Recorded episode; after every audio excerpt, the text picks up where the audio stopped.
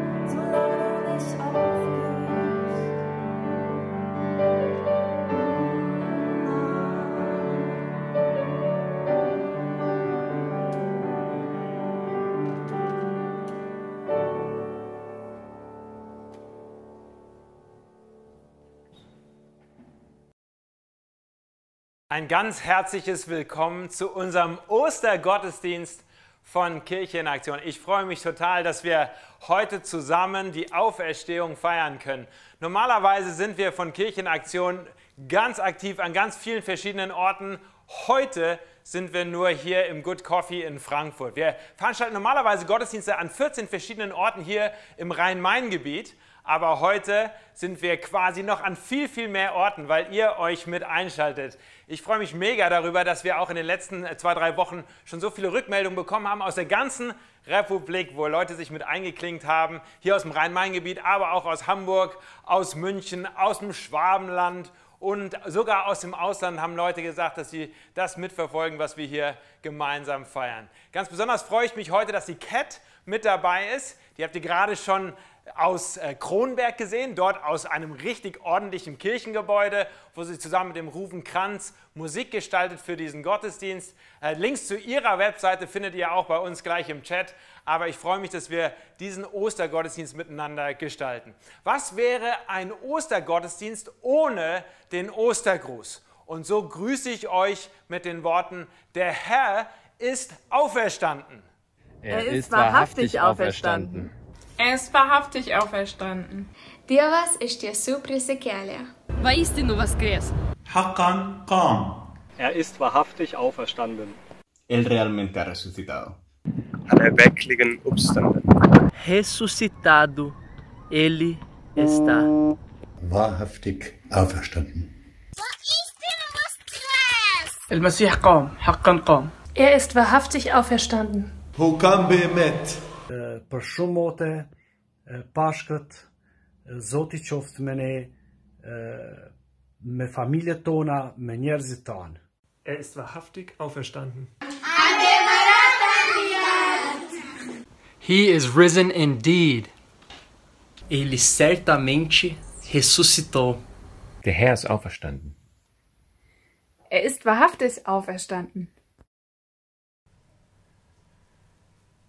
Ihr seht, wir haben nicht nur Menschen hier aus dem Rhein-Main-Gebiet mit eingeblendet, sondern wir haben auch aus der ganzen Welt unsere Partner angeschrieben, gesagt, hör mal, schickt uns doch mal einen Gruß. Und so fühlen wir uns heute verbunden, tatsächlich nicht nur hier mit Leuten aus dem Rhein-Main-Gebiet und aus Deutschland, sondern auch mit den vielen Partnern, die wir unterstützen von Kirchenaktionen, indem wir manchmal Gelder rüberschicken ins Ausland oder auch ganz konkret in unseren Hilfseinsätzen irgendwo in die Welt hinausfliegen. Ganz besonders heute fühle ich mich verbunden auch mit unseren Freunden aus Afrika. Ich musste die Woche daran denken, dass wahrscheinlich das eindrücklichste Osterfest, das ich mitgemacht habe als Teenager, war, dass ich einmal an der Elfenbeinküste war für einen Monat. Ich wollte so ein bisschen mein Französisch aufbessern. Und da war es tatsächlich ein Ostersonntag, den ich miterleben durfte wo ein Missionar gepredigt hat auf Französisch. Und mein Französisch war damals noch nicht so gut, aber ich habe noch gut die Worte in Erinnerung, die dann gesprochen wurden, wo Menschen in ganz bunten Klamotten in einem ganz einfachen Kirchengebäude, was so aus Brettern zusammengenagelt war, so ein Wellblechdach hatte, im Grunde sich doch herzlich zugesprochen haben, il est ressuscité, er ist auferstanden. Und das ist das, was wir heute feiern, dass Jesus nicht im Grab geblieben ist, dass Tod, Leid und Schmerz nicht gewonnen haben. Damals nicht und auch heute nicht gewinnen, sondern dass wir eine Hoffnung haben, die weit über dieses und unser Leben hinaus trägt. Und das wünsche ich uns, das beten wir für diesen Gottesdienst, dass jeder von uns ein Stück von dieser Hoffnung, die wir in Christus haben, heute ganz praktisch miterlebt. Ich lade euch ein, hier in, für eine Stunde mit dabei zu sein bei unserem Gottesdienst. Wir haben ganz unterschiedliche Beiträge, Videos, äh, Musik geplant und einen Preacher Slam. Und was das genau ist, werdet ihr gleich herausfinden. Aber was mich auch ganz besonders freut, ist, dass die Kinder sich auch vorbereitet haben und wir jetzt einen Ausschnitt sehen von Kindern, die einen richtig coolen Osterdance für uns hingelegt haben. Und ihr dürft gerne an euren Rechnern oder an euren Tablets mittanzen.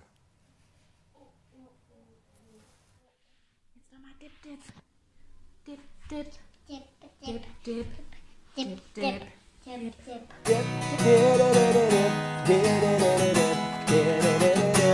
Yeah, dip, Yeah, wer macht aus klarem Wasser Wein? Wer kümmert sich um Groß und Klein? Wer sorgt dafür, dass Blinde sehen? Wer sagt ein Wort und Lahme gehen? Was für ein Mann! Der solche tollen Sachen kann. Doch das Größte ist, dass er starb für dich und mich. Oh, oh, oh, dip, dip, dip, dip, dip,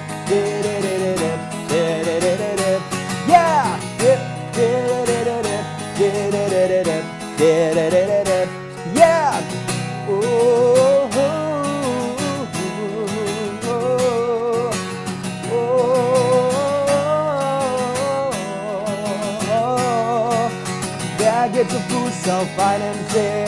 Wer predigt so, dass ich verstehe? Wer macht 5000 Leute satt, obwohl er nur fünf Brote und zwei hat?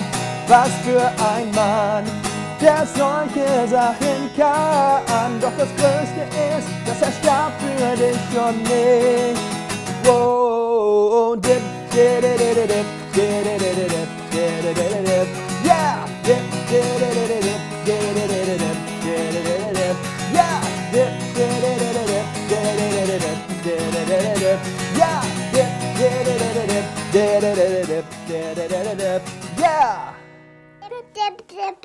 Dip. Yeah. Frohe Ostern! Frohe Ostern! Frohe Ostern! Frohe Ostern! Frohe Ostern! Frohe Ostern!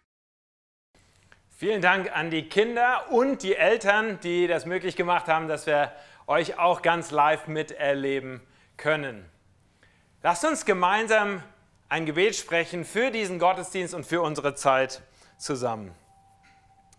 Lieber Herr, ich möchte dir danken für diesen herrlichen Tag. Ich möchte dir danken, dass wir heute gemeinsam Auferstehung feiern können. Du hast den Tod, du hast das Leid, du hast den Schmerz überwunden. Und das hat damals Menschen überrascht und das darf uns heute auch überraschen. Und ich möchte an dieser Stelle ganz besonders beten für diejenigen unter uns, die sich jetzt mit eingeschaltet haben, die tatsächlich das brauchen heute, überrascht zu werden von Hoffnung, weil sie sich das eigentlich für ihr Leben nicht vorstellen können. Ich bete, dass du durch deinen Geist, Herr, heute zu uns sprichst, durch das, was wir hier gemeinsam erleben, durch die Lieder, durch das Gebet, durch das Lesen aus der Bibel, aber auch durch die Predigt. Sprich du doch heute zu uns und mach uns deutlich, was du uns an Ostern wirklich für eine hoffnungsvolle Botschaft mitgeben möchtest. Amen. Ich möchte uns aus dem Neuen Testament vorlesen, die Ostergeschichte so, wie Johannes sie aufgeschrieben hat im 20. Kapitel des Evangeliums nach Johannes. Da heißt es, am ersten Tag der Woche kommt Maria Magdalena früh, als es noch finster war, zum Grab und sieht, dass der Stein vom Grab weggenommen war.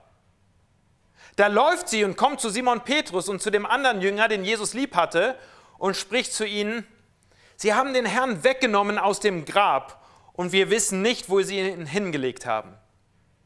Da gingen dann Petrus und der andere Jünger hinaus und sie kamen zum Grab. Es liefen aber die beiden miteinander und der andere Jünger lief voraus, schneller als Petrus und kam als erster zum Grab. Schaut hinein und sieht die Leinentücher liegen. Er ging aber nicht hinein.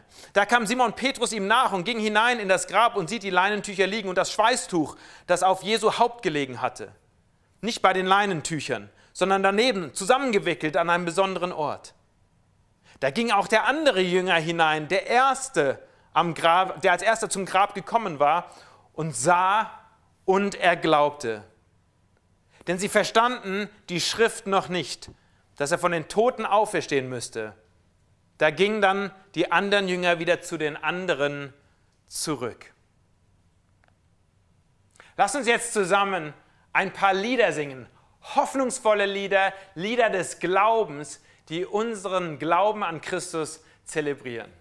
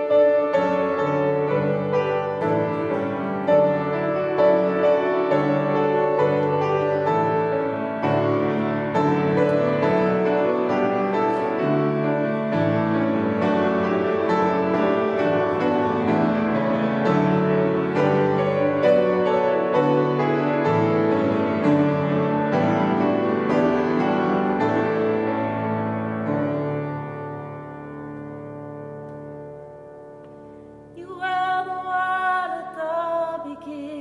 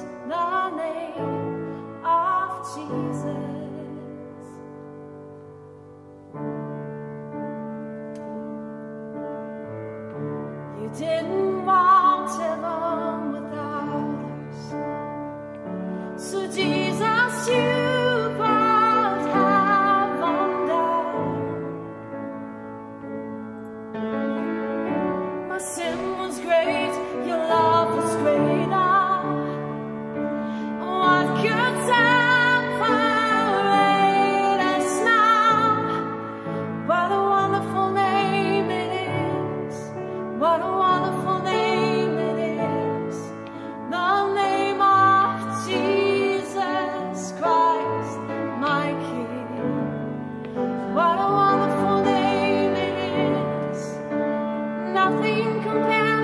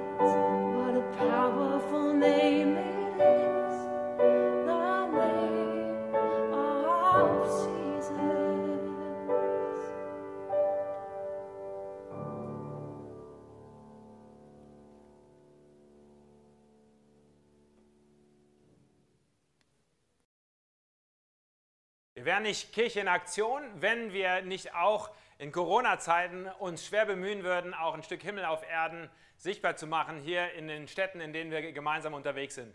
Und letzte Woche hatten wir im Gottesdienst aufgerufen dazu, dass wir eine besondere Aktion machen wollen, um Menschen zu helfen, die bedürftig sind. Und ich habe hier den Ruben, Ruben, Ruben, Ruben Leinberger, das war ich eben noch bei der Musik vom Ruben Kranz, Ruben Leinberger als Citypastor hier aus Frankfurt neben mir. Ruben, du hast mitgeholfen zu organisieren dass wir Menschen hier in der Stadt helfen. Was habt ihr gemacht diese Woche?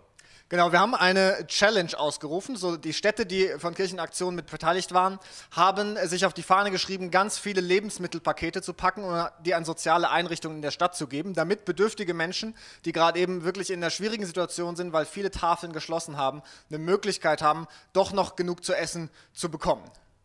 Ja, ganz cool. Wie, wie viele Päckchen sind denn gepackt worden hier in der letzten Woche?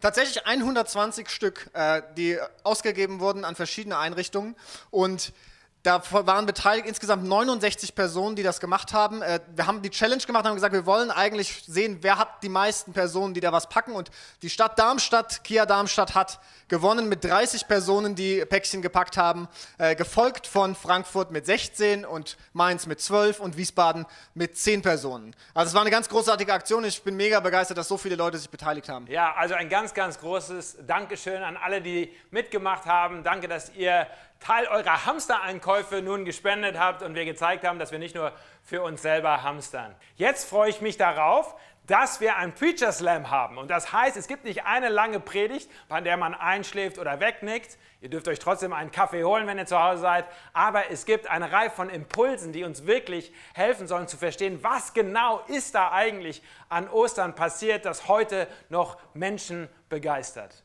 Los geht's mit Ruben Leinberger.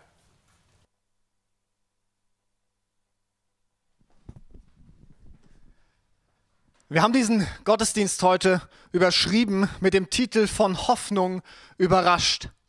Und äh, diese Ostergeschichte, die wir schon gehört haben, den Teil, den Anfang davon, die will uns in etwas hineinnehmen, was tatsächlich ein weltumwälzendes Ereignis war und bis heute ist. Und die Hoffnung, die dabei zum Ausdruck kommt, ist eine Hoffnung, die mich ganz persönlich jedes Jahr an Ostern wieder neu überrascht. Das klingt vielleicht ein bisschen komisch, aber tatsächlich sind diese Feiertage, das Wochenende Karfreitag bis hin zum Ostersonntag, das ist jedes Jahr etwas, was, wo ich am Ende rausgehe und merke, da ist neue Hoffnung in mein Leben hineingekommen. Ich bin tatsächlich überrascht davon, was für eine umfassende Wirkung das hat. Nicht nur auf mein Leben, sondern was für eine äh, Reichweite das auch eigentlich hat in die ganze Welt hinein.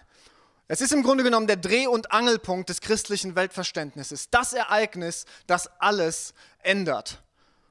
Und so spricht die Osterbotschaft, glaube ich, auch ganz Besonderes in unsere Lage gerade hier in dieser Corona-Krise mit hinein. Und wenn wir uns diese Geschichte mal etwas genauer anschauen, wir haben sie vorhin gehört, die ersten zehn Verse, dann stellen wir fest, dass die Geschichte beginnt an einem Punkt absoluter Hoffnungslosigkeit. Das ist für uns manchmal nicht ganz so leicht nachvollziehbar, aber als Maria Magdalena dort zum Grab kommt, so wie wir es gelesen haben, da war im Grunde genommen alle Hoffnung erloschen. Die Enttäuschung war zu 100 Prozent präsent. Der Mann, dem sie gefolgt sind für drei Jahre, der ihr Leben wie kein anderer geprägt hat, war gestorben. Jesus lag im Grab. Die Verse beginnen und da steht, als es noch finster war. Und das ist, glaube ich, zu 100 Prozent nicht nur eine wörtliche Beschreibung der Tatsache, dass es noch nicht ganz hell war, sondern dass es war finster auch in der Art und Weise, wie die Jünger auf das Leben geschaut haben. Und dann stellt Maria fest, oh, da ist was passiert. Der, der, der Grabstein liegt nicht mehr vor dem Grab. Und sie ist traurig darüber in einem Moment, weil sie denkt, da hat jemand vielleicht den Leichnam geraubt. Aber gleichzeitig, glaube ich, war da auch ein Funke schon von Hoffnung da. Da ist etwas nicht so, wie wir es gedacht haben. Und so rennt sie los zu den anderen Jüngern, rennt zu Petrus und zu Johannes und sagt ihnen, da ist etwas anders. Ich war beim Grab und Jesus ist nicht mehr drin. Der Grabstein ist offen. Jemand hat ihn wahrscheinlich mitgenommen. Und Petrus und Johannes rennen los und wir lesen davon von einem richtigen Wettlauf. Und Petrus ist als erster da weil ich glaube, bei beiden schon so ein Funke da war, da ist etwas, was alles ändern könnte. Jesus hat so viel in seinem, im Vorhinein darüber gesprochen, dass das so passieren muss, dass er sterben muss, dass er auferstehen muss. Und so, so rennen sie los zum Grab und Petrus schaut hinein und sieht, dass die Leinentücher da irgendwie gefaltet liegen. Und Johannes geht als nächster rein und schaut sich das an und dann lesen wir, und er sah und glaubte. Er sah und glaubte Und zwar, ich glaube, weil er sich auch daran erinnert hat, was Jesus ihm ein paar Kapitel vorher den Jüngern zugesprochen hat, in seiner Abschiedsrede, als er sagte, ihr werdet mich nicht mehr sehen, aber dann werdet ihr mich wiedersehen. Und ich lebe und ihr werdet auch leben. Johannes bekommt hier ein Flashback und, und erkennt, da ist Jesus, der, der lebt. Und wenn das stimmt, dann ändert sich alles. Da keimt Hoffnung auf, die alles verändert. Und wir können uns vorstellen, wie er wahrscheinlich aus dem Grab hinausgeht und die Sonne ihn dann blendet, weil sie mittlerweile aufgegangen war. Und alles erscheint irgendwie in einem ganz neuen Licht. Es ist ein ganz anderes Licht, als, als ins Grab hineingegangen war, weil jetzt alles neu ist. Hoffnung hat ihn in dem Moment überrascht. Und wir können das wahrscheinlich nicht ganz so gut verstehen, weil wir uns nicht so recht hineinversetzen können in das Weltbild der Jünger und all das, was sie schon miterlebt haben mit Jesus und was da alles hochkam in dem Moment wahrscheinlich, als sie gemerkt haben, Jesus ist da nicht mehr drin. Und, und vielleicht ist das der Anfang von was ganz Neuem. Aber was das ganz gut illustriert und was häufig auch als Beispiel genommen wird für diese Situation dieser neuen aufkeimenden Hoffnung, ist das Beispiel der, des Zweiten Weltkrieges. Das Ende des Zweiten Weltkrieges, die Anlandung der Alliierten in der Normandie. Dieser D-Day, der gefeiert wurde als der Tag des, der beginnende Befreiung des europäischen Kontinents, der war ein Tag, an dem neue Hoffnung aufkeimte. Und wir können uns vorstellen, dass die Nachricht davon, wie 1944, da als die, als die Alliierten ankamen in Frankreich an Omaha Beach, als das klar war, dass die tatsächlich da, und das war ein großer Kampf, dass die es geschafft hatten, dort anzulanden an der Küste. Diese Nachricht, die hat sich wie ein Lauffeuer verbreitet in allen Ländern in Europa, weil es der Wendepunkt war dieses Krieges. Alle Historiker sind sich einig, dass in diesem Moment klar war, die Befreiung ist schon geglückt. Da kommt noch ein Jahr, bis es tatsächlich soweit war zu Kriegsende. Aber allen war klar, die, die, die Schlacht ist geschlagen, das Ding ist gegessen. Und so hat sich auch der Widerstand in Deutschland gegen das Naziregime, das war ein ganz neuer Hoffnungsschimmer. Allen war klar, die Zukunft ist gewiss. Das ist nicht mehr nur denkbar, dass wir befreit werden, sondern es ist absolut klar. Und genauso ist die Osterbotschaft in unserer Zeit und vielleicht gerade jetzt in der Corona-Zeit, wo wir so viel von negativen Zukunftsszenarien hören, ist die Botschaft von Ostern eine Hoffnung, die real ist. Eine Hoffnung für uns alle. Jesus lebt und wir werden auch leben. In einer Lage der Hoffnungslosigkeit, wie wir sie vielleicht auch gerade in vielerlei Hinsicht erleben, spricht Ostern hinein, er ist auferstanden. Ich habe heute Morgen, und wir haben das gerade schon gehört in den, in den Videos, wo viele geantwortet haben auf diesen traditionellen Ostergruß, er ist auferstanden mit, er ist wahrhaftig auferstanden.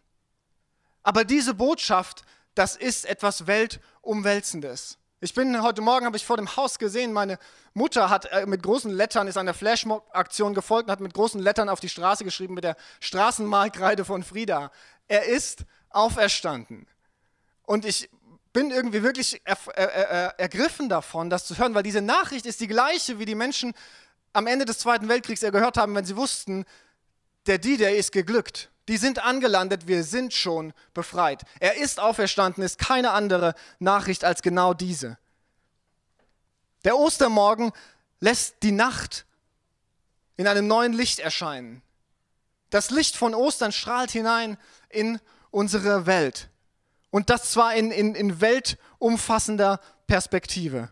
Nicht nur irgendwie eine Krise, Corona oder wie im Krieg, sondern über alle Krisen hinaus. Größer als alles das. Viel, viel größer.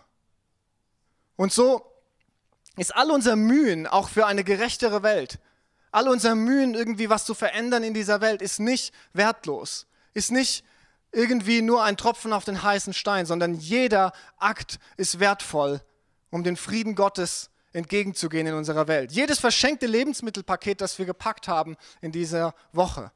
Jede Karte, die geschrieben wurde für die Menschen im Altenheim. Jedes Paket, das als äh, Osterpräsent abgeliefert wurde in den Flüchtlingsheimen für Kinder. Jedes Gespräch der Ermutigung und der Wertschätzung mit Frauen in Zwangsprostitution hier in Frankfurt. All das ist unendlich wertvoll, weil wir wissen, dass die Zukunft gewiss ist. Weil wir wissen, dass das Gute erst noch kommt. Das Licht von Ostern, das Licht des Ostermorgens, und viele haben mir heute äh, tatsächlich ein, ein äh, Bild geschickt vom Sonnenaufgang. Und ich habe heute Morgen selber, bin früh aufgestanden, habe den Sonnenaufgang gesehen, wie die Sonne am Horizont äh, plötzlich die ersten Strahlen blicken ließ.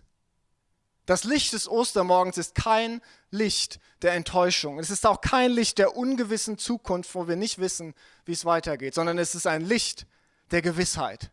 Es ist ein Licht der Gewissheit, das hineinscheint in unsere Zeit wo vielleicht Idealismus an vielen Ecken und Enden schon gestorben ist, weil man sich denkt, naja, was bringt das denn alles?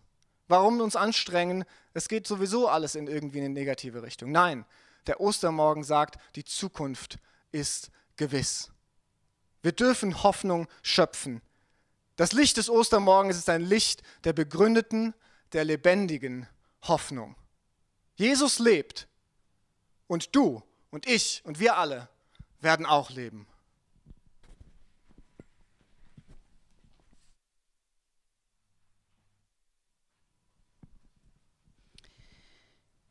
Was bedeutet Ostern für Maria?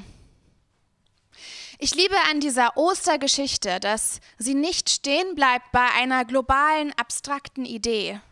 Ostern, das hat so eine globale Dimension, eine zeitliche Dimension in die Ewigkeit hinein. Es umfasst alle Menschen und alle Zeit und ist gute Nachricht.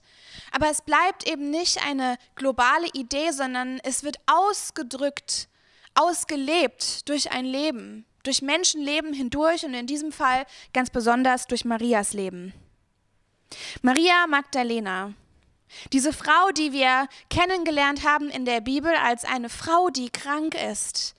Dämonen wurden ausgetrieben, sie wurde zur Nachfolgerin, hat es nicht dabei belassen, von Jesus geheilt zu werden, sondern hat es auch auf sich genommen, ihm nachzufolgen.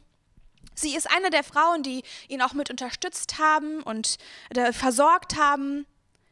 Es wird auch berichtet, dass sie eine der wenigen ist, die bis zum Kreuz noch auf ihn warten, aus der Ferne ihm zublicken, alles begleiten, bei der Beerdigung helfen.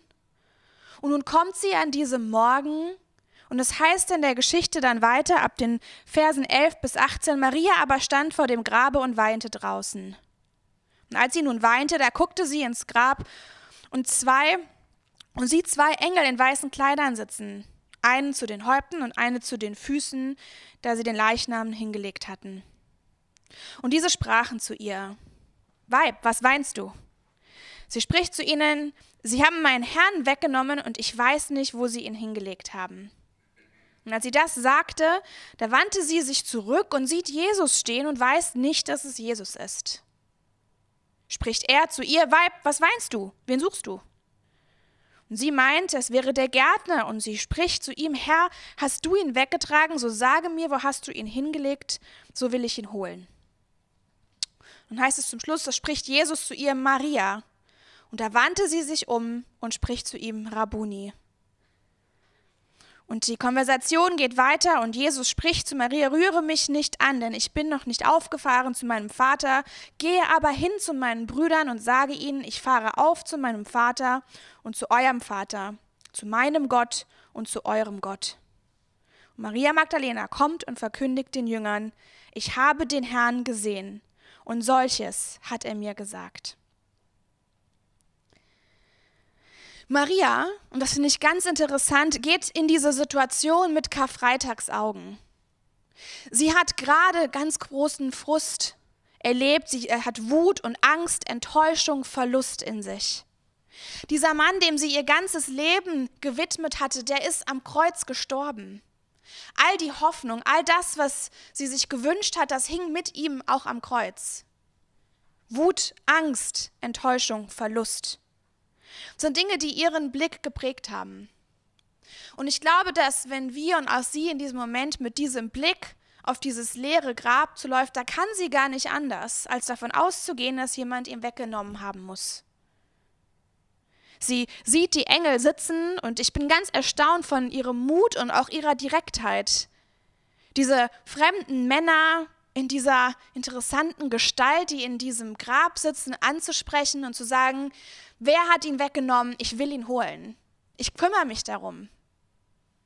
Und dann geht das so weit, dass auch im nächsten Schritt sie sogar Jesus selbst begegnet und immer noch mit diesen Karfreitagsaugen in die Welt schaut, ihren Herrn anschaut und ihn nicht erkennt. Sie ordnet ihn ein als einen Gärtner. Etwas, das aus ihrer Perspektive heraus am leichtesten zu erklären wäre. Und dann passiert dieser Wendepunkt. Immer noch fest entschlossen schaut sie Jesus an, denkend, er ist der Gärtner, und sagt auch zu ihm, hast du ihn weggenommen? Ich werde ihn holen. Sag mir, wo du ihn hingelegt hast. Und Jesus, und das ist, wo sich alles ändert, spricht Maria mit ihrem Namen an. Bis dahin wurde sie als Weib bezeichnet, als Frau ganz allgemein. Aber Jesus schaut sie an, erkennt sie und er spricht sie mit ihrem Namen an. Den Namen ihrer Kindheit, der Namen, mit dem sie groß geworden ist, den Namen, den Menschen ihr gegeben haben, die sie geliebt haben. Und in der Sekunde erkennt Maria Jesus und sagt Rabuni, Meister. Ich glaube, dass wir hier etwas ganz Besonderes beobachten dürfen. Dass eben diese globale Wahrheit der Hoffnung durch einen Menschen erkannt wird und sie dann zu einem Sprachrohr wird in die Welt und in die Geschichte hinein. Ich kann mich gut daran erinnern, als das auch für mich passiert ist. Ich habe mich mit Gott beschäftigt. In meinem Kopf hatte ich auch irgendwie verstanden, wer Jesus wohl ist. Aber es hat so eine persönliche Begegnung bedurft. Dieses von Gott und von Jesus erkannt werden, beim Namen genannt werden, dass auch ich diesen Wendepunkt erleben durfte. Und es ist für mich gewesen, als hätte man den Nordpol und den Südpol einmal komplett umgedreht. Als hätte ich meine Brille geputzt oder eigentlich als hätte ich mein ganzes Leben wie einen Film in Schwarz-Weiß gesehen. Stumm. Es hat funktioniert ich habe Dinge erkannt. Aber in der Sekunde, als irgendwie Jesus mich persönlich anspricht, ich diese Begegnung habe mit dem Auferstandenen, da hatte ich das Gefühl, dass ich plötzlich alles in Farbe sehe. HD. Von dem Schwarz-Weiß-Stummfilm in äh, Full HD mit allen Farben und Dimensionen und plötzlich macht alles so sehr viel mehr Sinn. Plötzlich ist alles so viel lebendiger. Plötzlich ist alles anders, obwohl es die ganze Zeit doch schon vor meiner Nase war.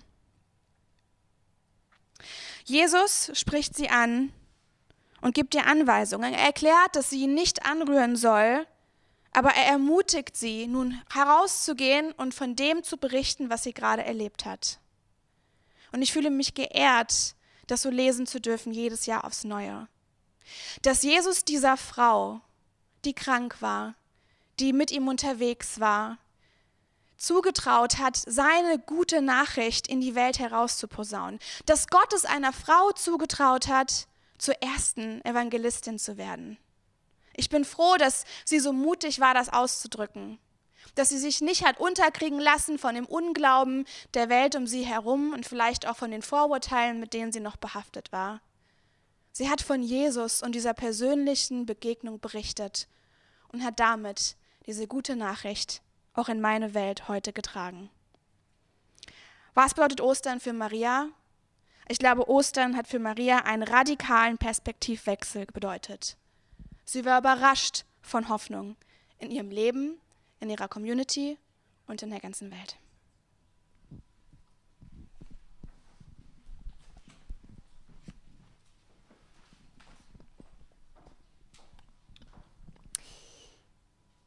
Wir haben von äh, Ruben gehört, dass Ostern Hoffnung für die ganze Welt, die ganze Schöpfung ist. Von Annemone, äh, sie ist darauf eingegangen, wie Maria diese Hoffnung am ersten Ostersonntag äh, erlebt hat. Und ich will ganz kurz darauf eingehen, was das mit dir und mit mir zu tun hat. Was für eine Osterhoffnung gibt es für dich und mich? Wir lesen weiter in dieser Geschichte, Johannes Kapitel 20, die Verse 19 und 20. Am Abend aber dieses ersten Tages der Woche, da die Jünger versammelt und die Türen verschlossen waren, aus Furcht vor den Juden, kam Jesus und trat mitten unter sie und spricht zu ihnen, Friede sei mit euch. Und als er das gesagt hatte, zeigte er ihnen die Hände und seine Seite. Da wurden die Jünger froh, dass sie den Herrn sahen. Die Jünger hatten Angst um ihr Leben und haben sich eingeschlossen, weil sie Angst hatten, dass auch das, was Jesus passiert, äh, was an Karfreitag Jesus passiert ist, ihnen passieren würde. Und auf einmal kommt dann in diese Situation hinein, in diese Angst, in diese Furcht der auferstandene Christus. Und was ist das Erste, was Jesus nach seiner Auferstehung sagt? Frieden sei mit euch. Und auf einmal glaube ich, wenn ich mir das so vorstelle, geht jeder Kopf hoch und jeder wird still und äh, sprachlos. Es war der Moment, den diese großen Apostel nie wieder vergessen wird. Da steht Jesus und sagt, Frieden sei mit euch. Er sagt nicht, was seid ihr denn für ein Haufen? Wo wart ihr eigentlich, als ich euch am meisten gebraucht habe? Noch drei Tage vorher an Karfreitag. Jesus hängt am Kreuz, er stirbt und diejenigen, die zur Familie geworden sind, sind alle weg. Bis auf Johannes ist da keiner mehr von seinen Jüngern. Aber anstatt dass der Vorwurf von Jesus kommt, sagt er einfach nur, Frieden sei mit euch. Kommt kein Vorwurf nach dem Motto, habe ich euch nicht gesagt, dass ich sterben werde? Er hat es ihnen nämlich gesagt. Wo wart ihr? Er schaut keinen an und sagt, zumindest bei dir hätte ich gedacht, dass du da wärst.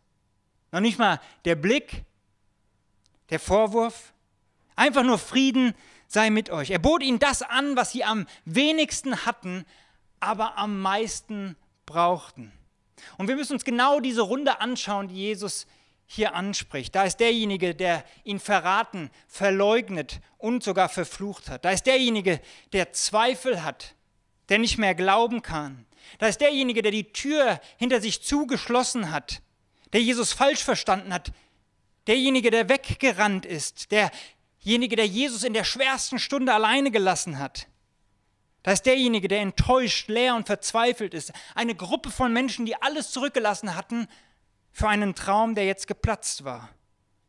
Und jedem Einzelnen von ihnen sagt Jesus, Friede sei mit dir.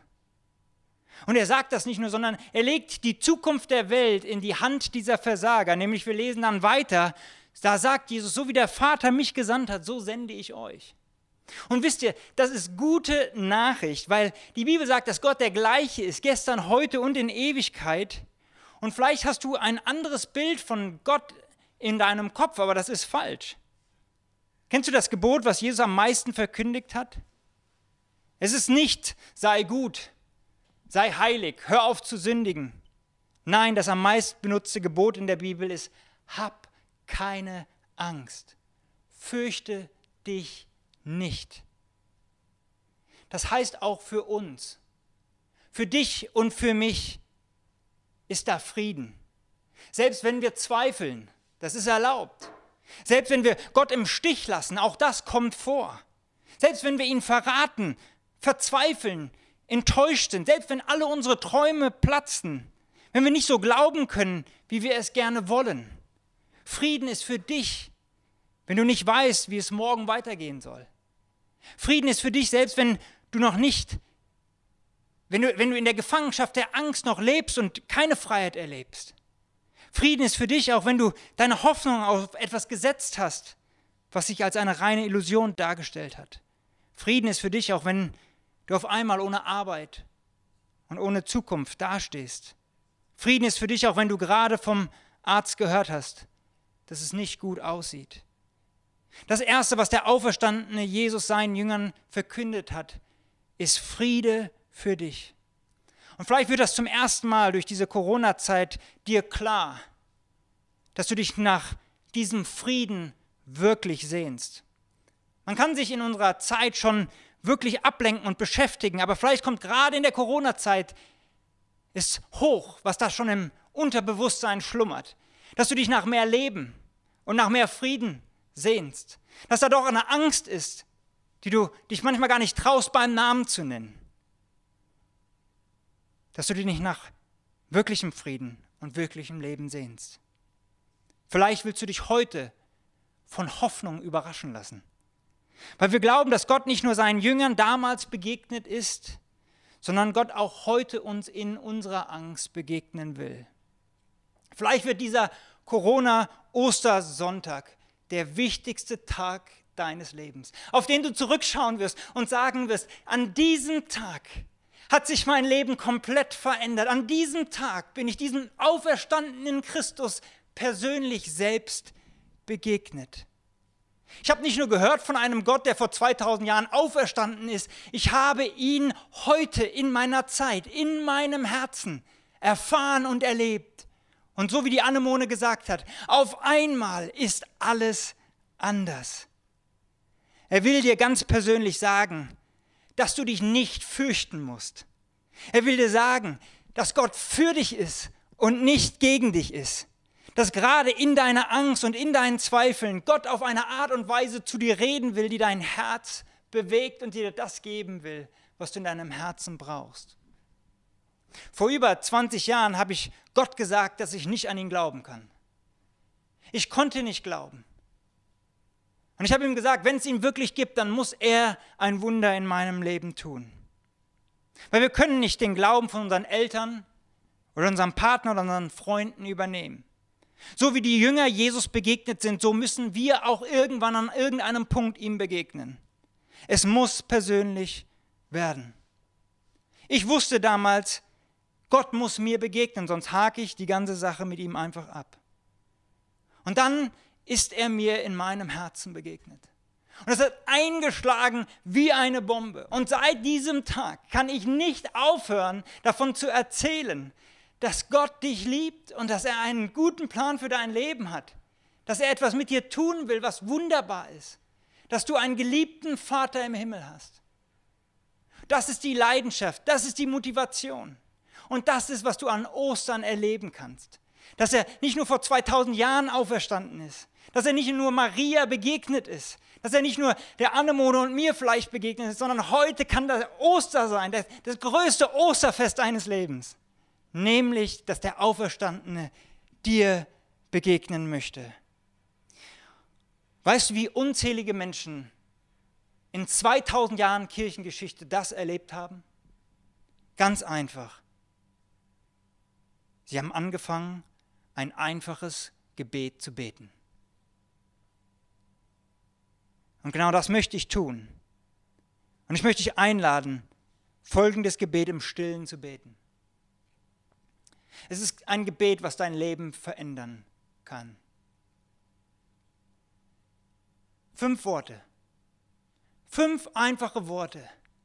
Herr Jesus, begegne auch mir. Vielleicht hast du den Glauben irgendwie von der Familie übernommen, vielleicht kannst du noch überhaupt nicht glauben, aber in deinem Herzen weißt du, Du brauchst dieses Leben. Du brauchst diesen Frieden. Und du weißt nicht wohin mit deinen Zweifeln und mit deiner Angst. Du willst auch hören, dass der Auferstandene sagt, fürchte dich nicht. Es gibt gute Nachricht. Er ist wahrhaftig auferstanden. Er liebt dich, so wie du bist. Deswegen möchten wir beten. Und vielleicht hast du noch nie ein Gebet gesprochen. Vielleicht guckst du mit ein, zwei anderen Leuten zusammen. Ich möchte, dass wir alle mal kurz die Augen schließen. Einfach mal die Augen schließen und beten. Vielleicht ist es das erste Gebet oder vielleicht ist es das erste ernste Gebet, was wir beten möchten. Wo du in deinem Herzen sagst, Herr Jesus, begegne auch mir. Herr Jesus, begegne auch mir. Vater, ich bete jetzt für jeden, der zuguckt und dieses Gebet spricht. Ich bete, dass da etwas in einem Herzen passiert, Herr, wo du als der auferstandene Christus uns begegnest, wo auf einmal das Licht angeht wo auf einmal unser Herz erfüllt wird mit Liebe, mit Hoffnung und mit Glauben. Nach außen hat sich vielleicht nichts geändert, aber innerlich ändert sich alles, wenn du in unser Leben kommst. Und so beten wir, Herr Jesus, begegne auch mir. Amen.